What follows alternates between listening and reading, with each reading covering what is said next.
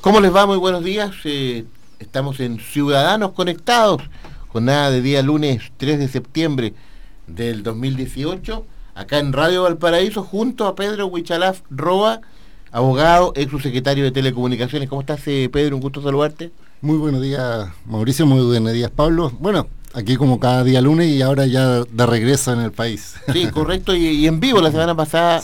Eh, el programa estuvo grabado, ¿no es cierto? tú andabas en el extranjero en eh, diversas labores eh, académicas, siempre vinculadas con el mundo de la, de la tecnología. Hay una serie de, informaciones, eh, Pedro, ya de carácter incluso policial, investigativo, en ese tema de la ciberseguridad. la policía ha, procedido, hay algunos detenidos por estos casos de, de las tarjetas, en fin. hay, hay un tema acá que, que incluso eh, se enmarca dentro de una situación eh, internacional, eh, Pedro. ciberseguridad dentro de la tecnología hoy es un tema donde se está poniendo muchísimo, muchísimo énfasis, Pedro Buchalaf. Sí, bueno, en primer lugar, comentar justamente que mm, uno de mis viajes ahora fue a Colombia, fue como académico del magíster de ciberseguridad. fue justamente la temática a universidades, en este caso de Popayán, una ciudad muy bonita, una ciudad histórica que está ubicada como en el centro de, en este caso, de Colombia. Y justamente estábamos en intercambio estudiantiles, eh, donde estábamos hablando del uso de las tecnologías, mencioné un poco también los avances que tiene Chile en materia de conectividad, en materia del poder judicial y el uso del documento electrónico. Yo le comentaba, por ejemplo, eh, un hecho que hoy día, por ejemplo, cualquier persona que quiere acceder a tribunales tiene que hacerlo por vía digital, no, no, no, lo hacen a través de papeles en los tribunales. Y un gran cambio que no se da eh, en este caso en Colombia porque están todavía más retrasados.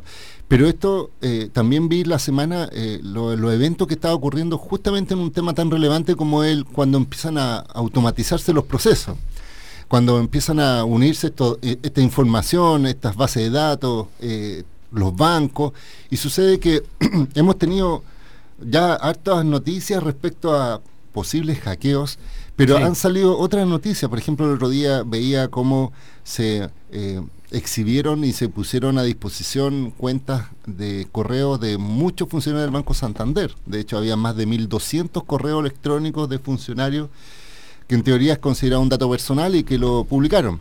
Después colocaron información del Banco Estado, es decir, números de root con números de coordenadas de tarjetas, de tal forma de que podrías eh, implicar algún riesgo. También se filtraron eh, tarjetas de crédito y la última noticia que también escuché fue que incluso el Senado estaba haciendo... Eh, se, se, habían exhibido algunos correos institucionales con contraseña pero trajo a su vez una reacción. Y la reacción fue justamente la detención de un joven, univers o sea, un joven ya ingeniero que está titulado, de solo 23 años. Informático, claro. Sí, que fue detenido por su porque eh, había eh, creado una cuenta en Twitter eh, y sobre en esa cuenta estaba realizando estas informaciones. Y una de sus eh, eh, lo que él mencionaba, porque imagínate toda la parafenaria de aparecer, que la PDI lo detectara, que lo fuera a buscar a su casa y que, que se fuera detenido y bueno, quedó con libertad pero eh, con orden de firma, etcétera. él mencionaba o se mencionaba que había sido una de las personas que se juntaban con otros grupos como de hackers eh, y que tenían distintas mutaciones en el tiempo, es decir, se, reunían con un nombre, después se disolvían, después continuaba con otros grupos y eh, había eh, accedido a cierta información bancaria que en definitiva se entiende o él entendía que en principio no había sido un delito porque no se había usufructuado esa información, pero la ley es bastante clara, a pesar de que tenemos una ley de delito informático muy, muy antigua, eh, habla que quien accede eh, a un sistema de información sin autorización, por un lado, o quien accede y destruye o maliciosamente afecta al sistema, también está sancionado. Al menos por ese hecho, hoy día está siendo investigado y se ha mostrado como una de las cabecillas de este grupo, sin perjuicio de que todavía existen un par de otras cuentas que son los que informan en forma más masiva. Y paralelamente, que es lo que mencionaba Pablo antes de entrar al, al aire, eh, había un, hay un chileno que le dicen Mr. H, así se lo denomina Mr. H, y que era un, chileno que incluso hace un par de años atrás estuvo en una charla de ciberseguridad junto al jefe de la brigada de ciber, eh, no, estuvo, en su magisterio. no, eh, pero era alguien de aquí de la región, incluso estuvo aquí en la Santa María. O sea, nos estamos hablando de... En la Santa María hicieron en su momento... Mr. H.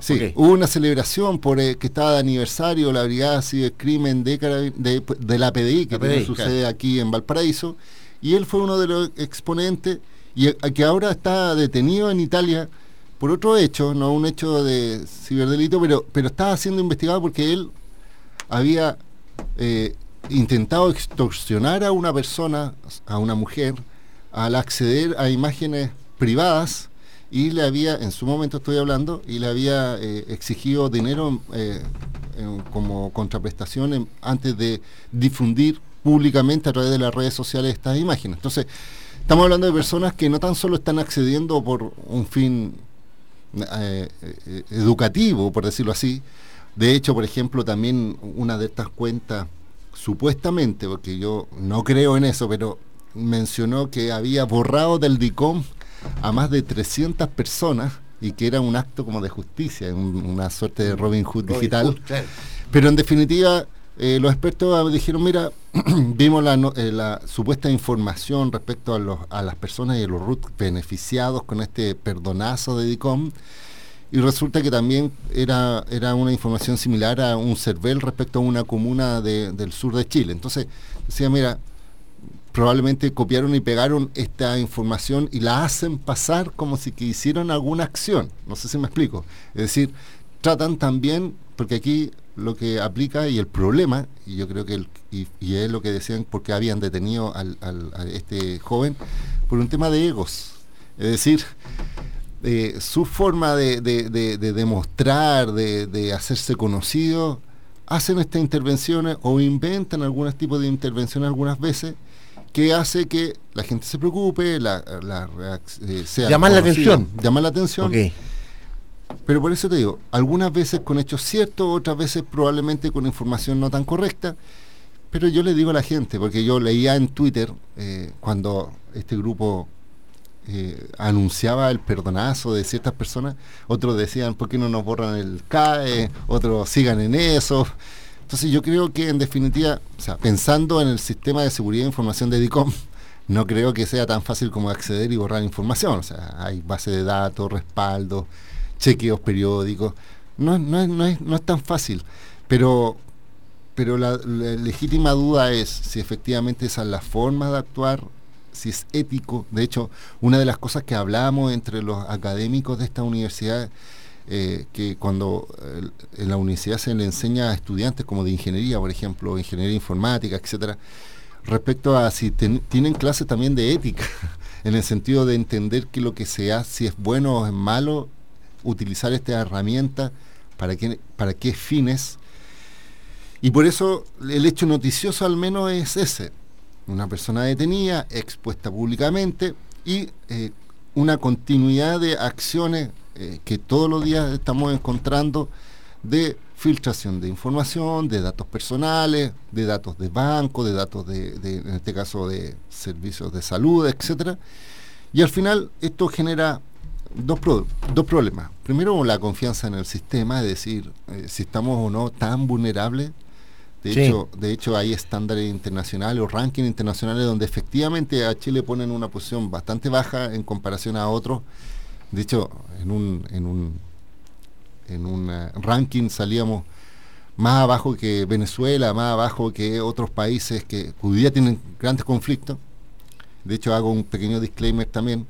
Eh, y quiero mandar un cariñoso saludo a todos los hermanos argentinos que hoy día lo están pasando muy mal de hecho, recientemente el presidente hizo una cadena nacional reconociendo una crisis enorme que existe donde... Redujo los ministerios, O sea, imagínate, el Ministerio de Ciencia y Tecnología eh, lo metió dentro de educación, estaba tratando de mirar, el de, transporte y telecomunicaciones y energía lo, lo, fusionaron, entonces es un tema de gasto, pero bueno, es un hecho que demuestran en cierta forma toda esta preocupación económica que existe a nivel mundial. Pero esto ha generado, insisto, reacciones en el mundo eh, político. De hecho, ya se anunciaron unos proyectos de ley que se van a presentar en temas de ciberseguridad. Estuve eh, viendo también que hubo una delegación chilena eh, encabezada por expertos del gobierno en Washington recientemente hablando de estos temas. Y finalmente, y un tema muy relevante porque la Superintendencia de Valores y Seguros actualizó una norma sobre ciberseguridad respecto a los bancos y esto es bien relevante porque eh, estableció ciertas eh, condiciones esenciales para el funcionamiento y las dividió en, como en tres o cuatro ítems. Un ítem es respecto a la obligación de los bancos de eh, cualquier incidente de, de seguridad, primero informar a la superintendencia e informar a otros bancos. ¿Por qué es relevante esto? Porque en general este tipo de por ejemplo, de vulneraciones que se denominan zero day. Zero day significa que son eh, recientes, es decir, que no, son conocidas, no son históricas. Como afectan a una institución eh, y, todos los sistemas son más o menos relativamente eh, similares, al afectar un banco y este banco al no informar sobre este incidente, puede que otros bancos también sean blancos de, de esta misma vulnerabilidad. En cambio, cuando, como en otros países, en Estados Unidos, Europa, se afecta la ciberseguridad de una institución, comparte ese dato para que los otros se pongan en sobre de alerta o, realicen parches. Pero ¿por qué en Chile no se comparte?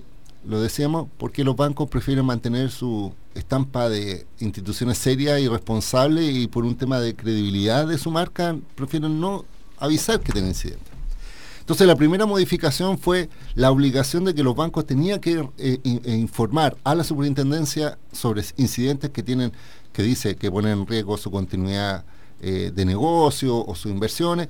Y segundo, y esto es muy relevante, también tienen que informar a los usuarios. Es decir, la superintendencia hoy día le está diciendo a los bancos, no tan solo usted me tiene que informar a mí, sino que también a sus clientes respecto a que hay un, hay, un hecho notorio o que puede tener alguna vulnerabilidad. Entonces, estamos avanzando hacia una transparencia respecto a estos hechos y que es muy importante porque un cliente también se puede prevenir respecto a alguna eh, vulneración si es que toma las medidas necesarias. Oiga, esto de las medidas necesarias es fundamental, Pedro, porque eh, uno conversando con, con, la gente que uno tiene contacto, eh, hay muchísima preocupación sobre este tema porque ya uno ya eh, ve que su tarjeta o su cuenta eh, protegida por una clave, en fin, eh, está muy, muy a, muy en un terreno de mucha inseguridad. entonces, podemos, podemos a lo menos dormir tranquilos, Pedro, o, o, tenemos que ser un poco los, los usuarios, los clientes un poco más activos en esto, Pedro Buchalaf? Mira, aquí hay dos hipótesis. En primer lugar, los bancos siempre le dicen a la gente que tiene que cuidar su clave que, y, la responsabilidad, y siempre, a veces, y había una tendencia, estoy hablando desde el punto de vista de tribunales, en que los bancos, cuando una persona había sido vulnerada en, su, en sus transacciones, le echaban la culpa al cliente, o que no tenía un antivirus actualizado, o que sus prácticas eran, o sea, por ejemplo, no chequeaban de que cuando les llegaba un correo no veían que no era del banco original, aunque era una copia muy similar. Entonces le ponían en que las personas tenían que ser más hábiles que los delincuentes en el sentido de que entender que la página no correspondía, etc. Y de hecho empezaron a promocionar mucho esta lógica de compra de seguros. No sé si ustedes lo han visto, pero los bancos hoy día mm. ofrecen muchos seguros contra esto. Entonces, al final, hace muy poco, e incluso por recursos de protección, la Corte Suprema y los tribunales le han mencionado a los bancos que la responsabilidad de custodia de los, de los, de la, en este caso, eh, de los valores corresponde al banco y no al cliente. O sea, estábamos bien. Si un cliente evidentemente deja, por ejemplo, su, tarjeta en el cajero o tiene el computador y tiene una clave pegada ahí para que cualquiera lo, lo vea. Tiene la clave anotada en la misma tarjeta. o, algo similar.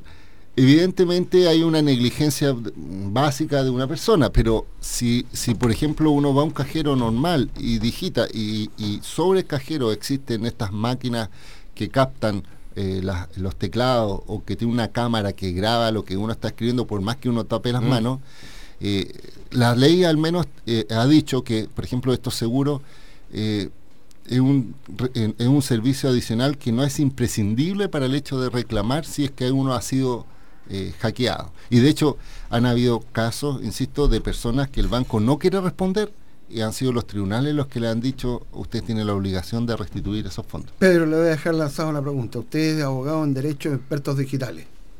¿Desde cuándo en Chile no se modifica la ley de derechos digitales? Oye, gran tema, aquí nos vamos a encontrar con más de una sorpresa. Eh, estamos en un terreno bien eh, fértil. Bien, no, no, y, yo diría, no, no, no, fértil, eh, bien complejo, bien, bien endeble, yo diría todo lo contrario de fértil, porque, oye, con tanta información la gente ya empieza como a, a preocuparse muchísimo sobre estos temas. Pedro Huchalaf Roa, abogado, experto en, por supuesto, derechos digitales, es su secretario es un secretario de es un secretario de telecomunicaciones, nos acompaña aquí en el Twitter Café de Radio Valparaíso, recuerde siempre el teléfono de la radio, 44 2020 081 44 2020 081 y también el teléfono para los mensajes eh, eh, del teléfono celular del programa, más 569 81 996734 81 99 67 34 antepone el más 569 ahí. Ciudadanos conectados en Radio Valparaíso. El sonido de las ideas. Radio Valparaíso.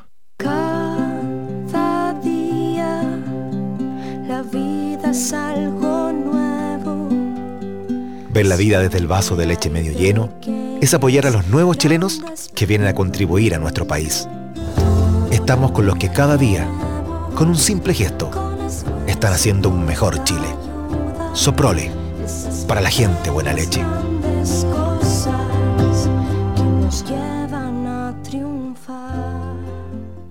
Ey, ardillita, dientes más rápidos del oeste. Sabemos que no hay cuerito de dedo pulgar que se salve contigo. No niegues el placer que te produce pillar ese microscópico cachito de piel y cortarlo con precisión samurai.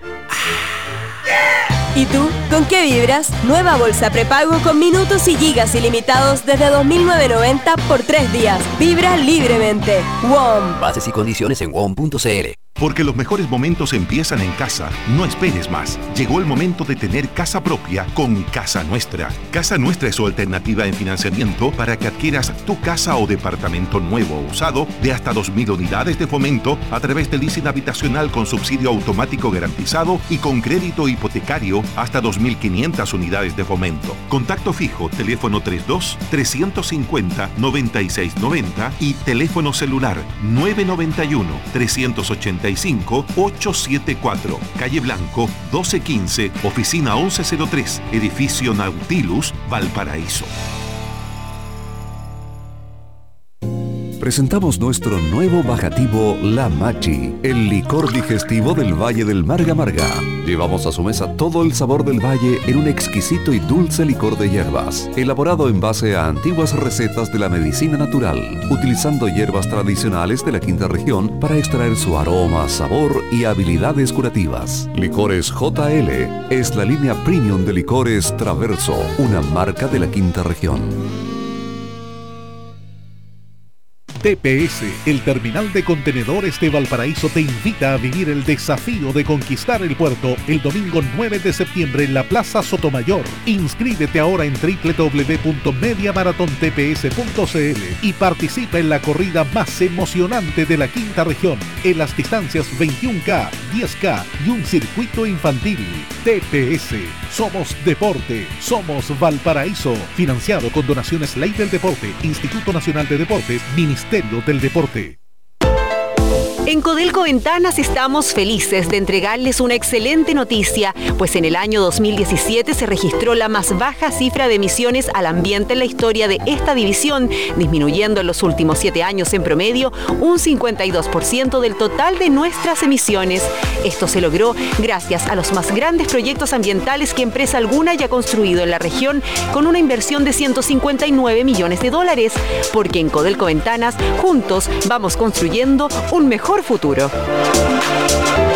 En Clínica Red Salud Valparaíso, porque estamos más cerca cuando más nos necesitas. Te ofrecemos hasta el 31 de agosto copago cero en consulta médica de urgencia por venta a través de sistema IMED. Solo pacientes y SAPRE. Atención de urgencia por calle Yungay 2367 entre Avenida Francia y calle San Ignacio, frente a Metro Estación Francia. Para mayor información y condiciones, visita la página web www.clínicavalparaíso.cl. Clínica Red Salud Valparaíso. Mejor salud para Chile.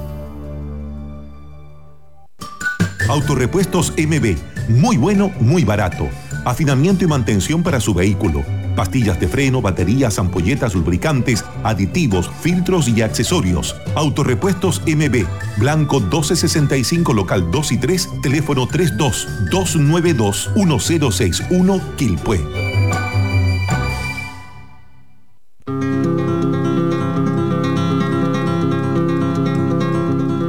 Dimensión Latinoamericana.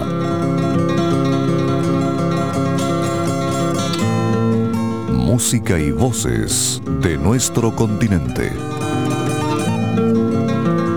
Dimensión Latinoamericana se transmite de lunes a viernes y los domingos a las 12 horas. Conduce Telmo Aguilar.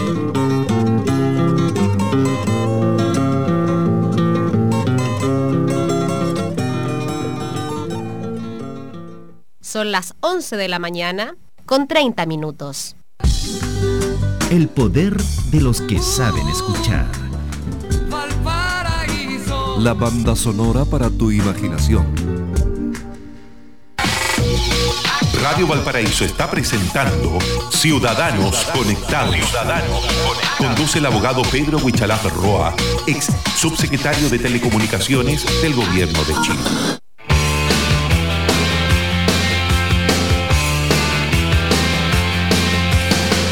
To the October with the steamboats, ancient goblins and wallows come at the grand light making a sound. The smell of death is all around. And at night when the cold wind blows, no one cares, nobody knows. I don't wanna be buried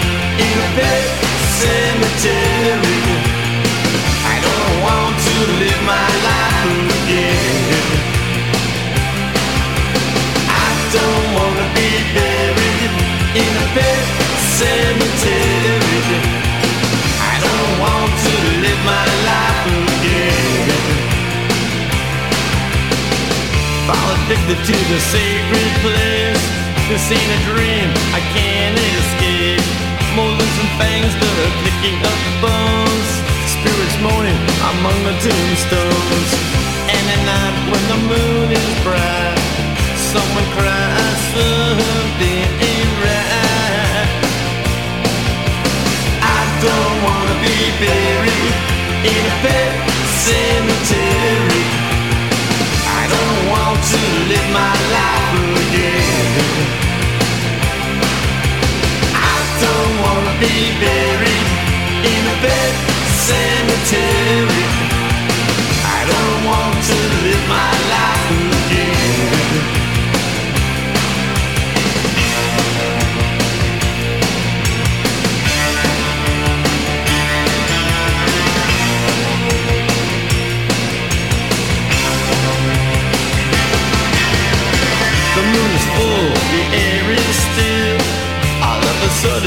feel a chill. Victor is grinning, flesh is riding away. Skeleton dance, I curse these days. And at night when the wolves cry out, listen close and you can hear me shout. I don't wanna be buried in a pet cemetery. I don't want to live my life again. Don't want to be buried in a pet cemetery. I don't want to live my life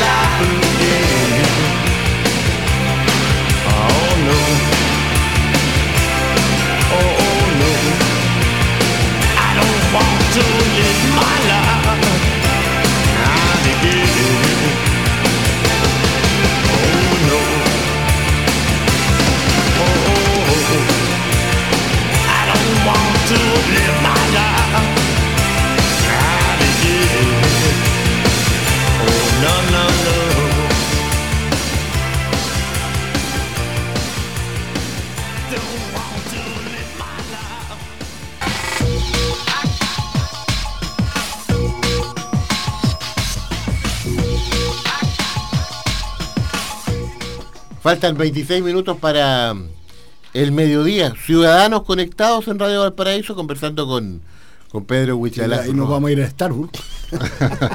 A tomar un café. un café. ¿ah? Starbucks. Como, como un amigo en su camino. Hay una idea ahí de.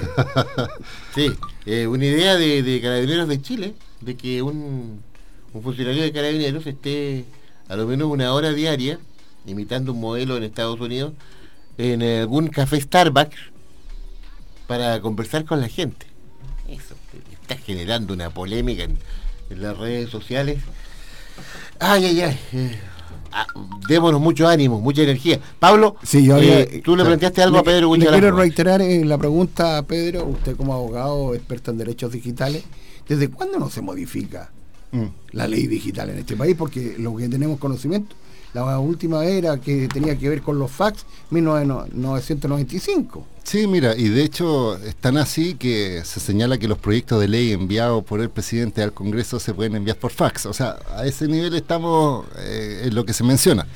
Bueno, hay que recordar que los temas temas digitales eh, son abordados por distintas normativas.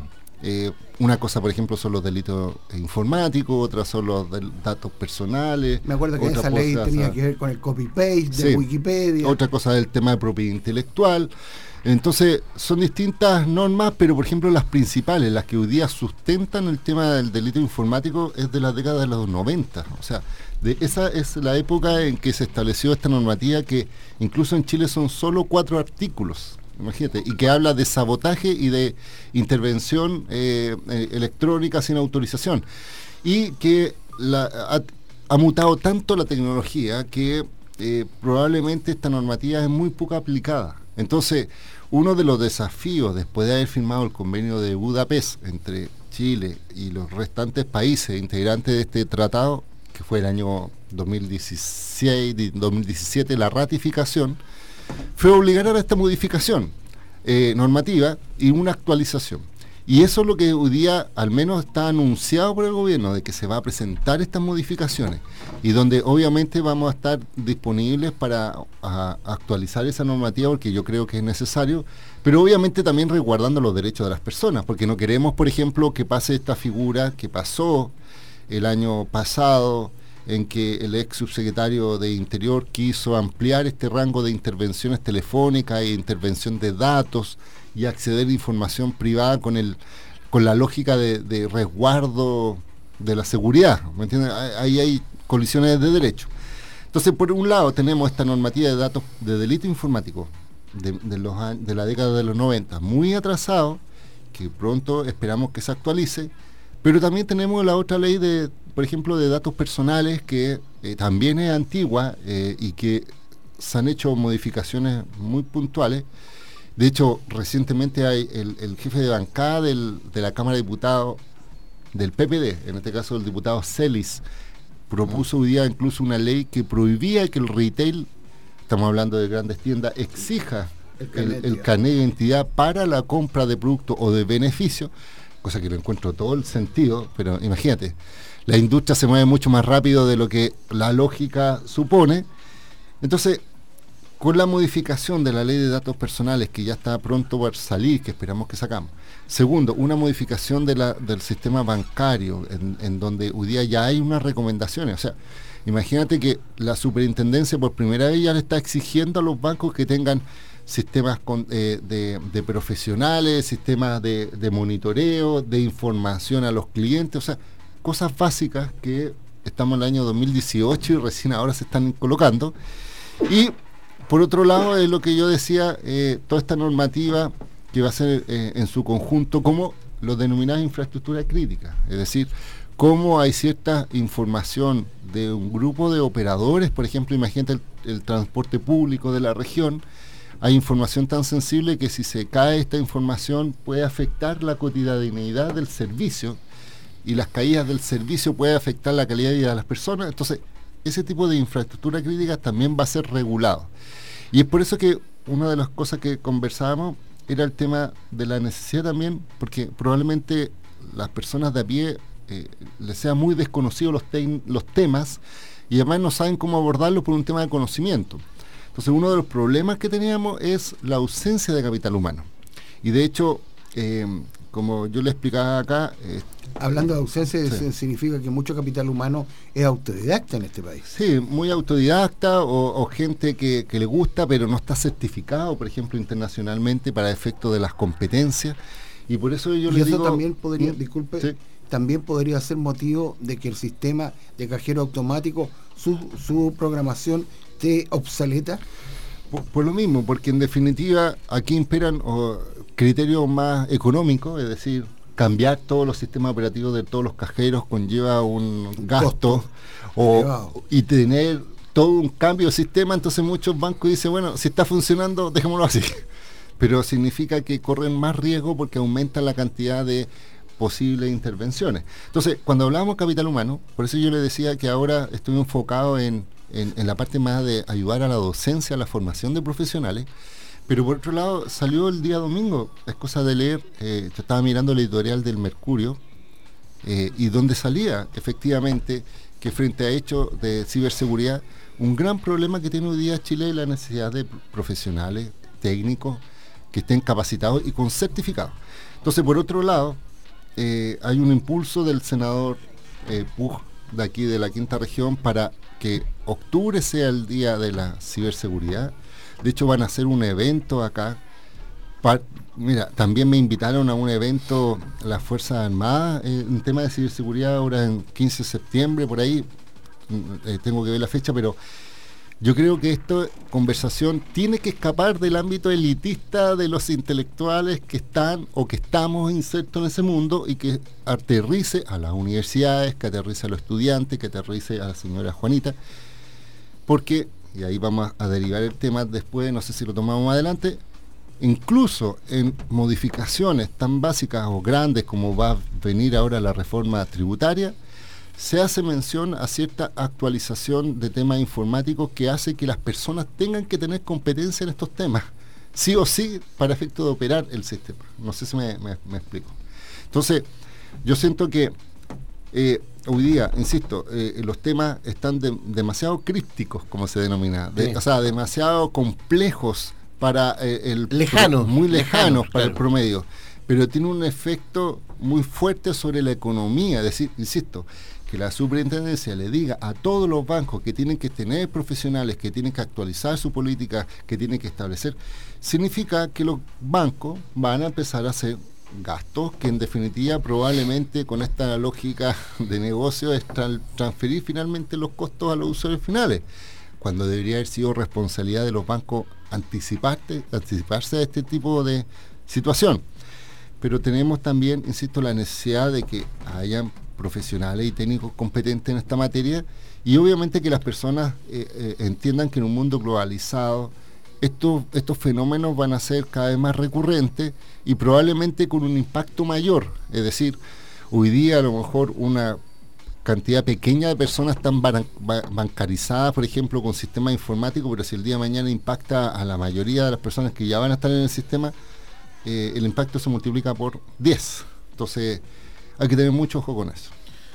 Mucho ojo con eh, Ciudadanos Conectados, siempre los días del lunes a las 11 de la mañana. Los acompañamos acá en Radio Valparaíso.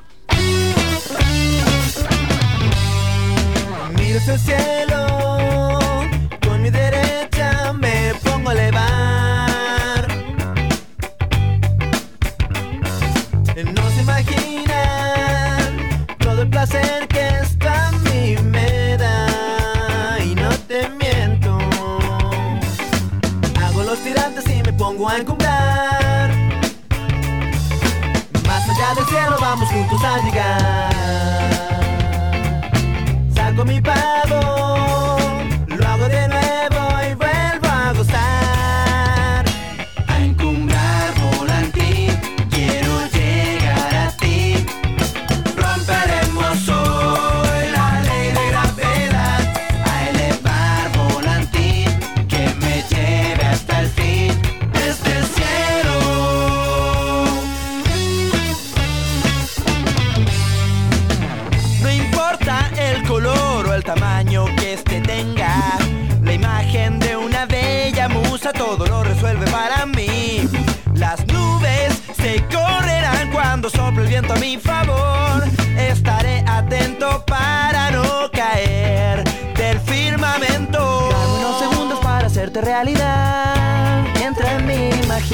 Tengo en mi mano lo que vienes a buscar. Intensa emoción.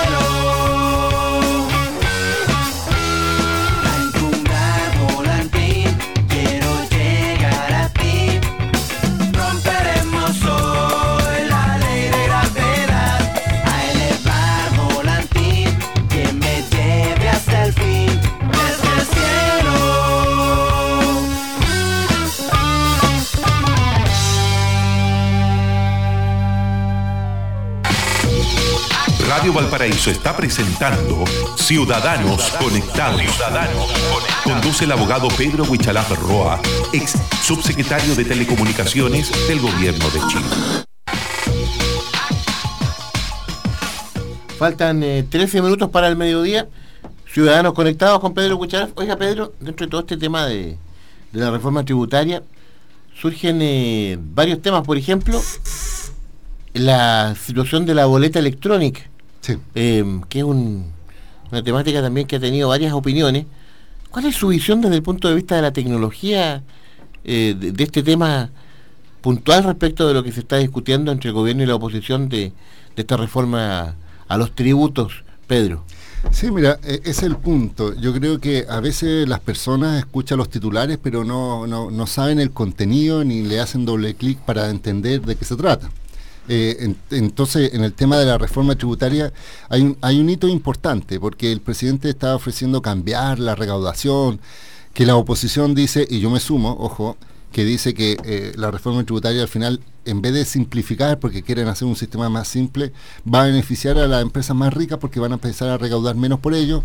Pero hay un punto que se llama la boleta electrónica. Y la boleta electrónica eh, va a ser la exigencia de que todas las personas que emitan boletas, estamos hablando de los negocios, eh, no, no boletas de servicio, no, no por ser profesional. Estoy hablando no boletas de honorario. No, no, no, porque eso ya está digitalizado. Estamos hablando del sistema, no de las facturas tampoco de las empresas que, que pagan IVA, que sino que los del negocio, las que están en la esquina, las pequeñas eh, panaderías van a tener que implementar este eh, sistema de boleta electrónica, es decir, ya las boletas en papel no van a estar funcionando y eso o, va a tener que incorporar un respaldo digital. Y tiene un problema porque, o sea, yo lo encuentro positivo porque transparenta, porque va con un fin eh, de evasión de impuestos, pero por otro lado eh, exige competencia de las personas. Entonces la señora Juanita probablemente va a tener que aprender a usar un computador, aprender a generar una boleta electrónica y probablemente un costo mayor. Retomemos de inmediato ese tema, Pedro. Hay un contacto telefónico al 44 2020 081. hola, buenos días. ¿Se está escuchando, Pedro? Hola, buenos días. Hola. Mire, era, era consultar lo siguiente, bueno, estos temas como dice son bien complejos. Era una, una pregunta bien puntual, ¿por qué todavía, digamos, eh, cuando uno llama a Isla de Pascua, eh, en el fondo cobran como una llamada adicional, como una llamada, me parece, rural, no sé, eh, que no está incluida, digamos, en el, en el servicio ilimitado que uno tiene de red fija, teniendo en consideración que Isla de Pascua pertenece a la quinta región, y, en la práctica, digamos, ya, en Chile ya no existe, digamos, la larga distancia nacional. Eso por una parte. En segundo, preguntarle por el tema de la firma electrónica que es una, ley muy antigua, pero en la práctica yo creo que la mayoría de las personas o las pymes no sabe cómo opera.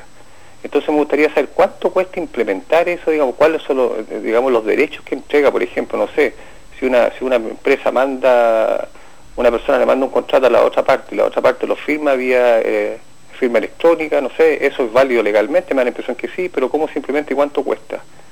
Esas dos cosas quería preguntar si, si pudiera contestar. Muy bien, eh, gracias. Dos temas, eh, gracias por el contacto. Eh, dos temas que plantea el amigo. redondeamos lo de la boleta, Pedro, Mira, y le respondemos ahí a, a quien nos llama. La boleta electrónica, insisto, es un procedimiento en virtud del cual se desmaterializa el papel, es decir, el papel ya hoy día no va a ser un soporte único, sino que va a haber este proceso de digitalización. Y, sumémosle la pregunta que hizo el auditor, que agradezco las, consultas porque efectivamente son relevantes. La firma electrónica tiene exactamente la misma lógica, la misma lógica de desmaterializar los hechos. Es decir, uno cuando firma un contrato, cuando va a una notaría, cuando uno va a un tribunal y, antes y firmaba para presentar una demanda, o cuando uno realiza cualquier transacción eh, donde es, necesario autentificarse, uno lo hacía en papel, ¿me entiendes? O con lápiz.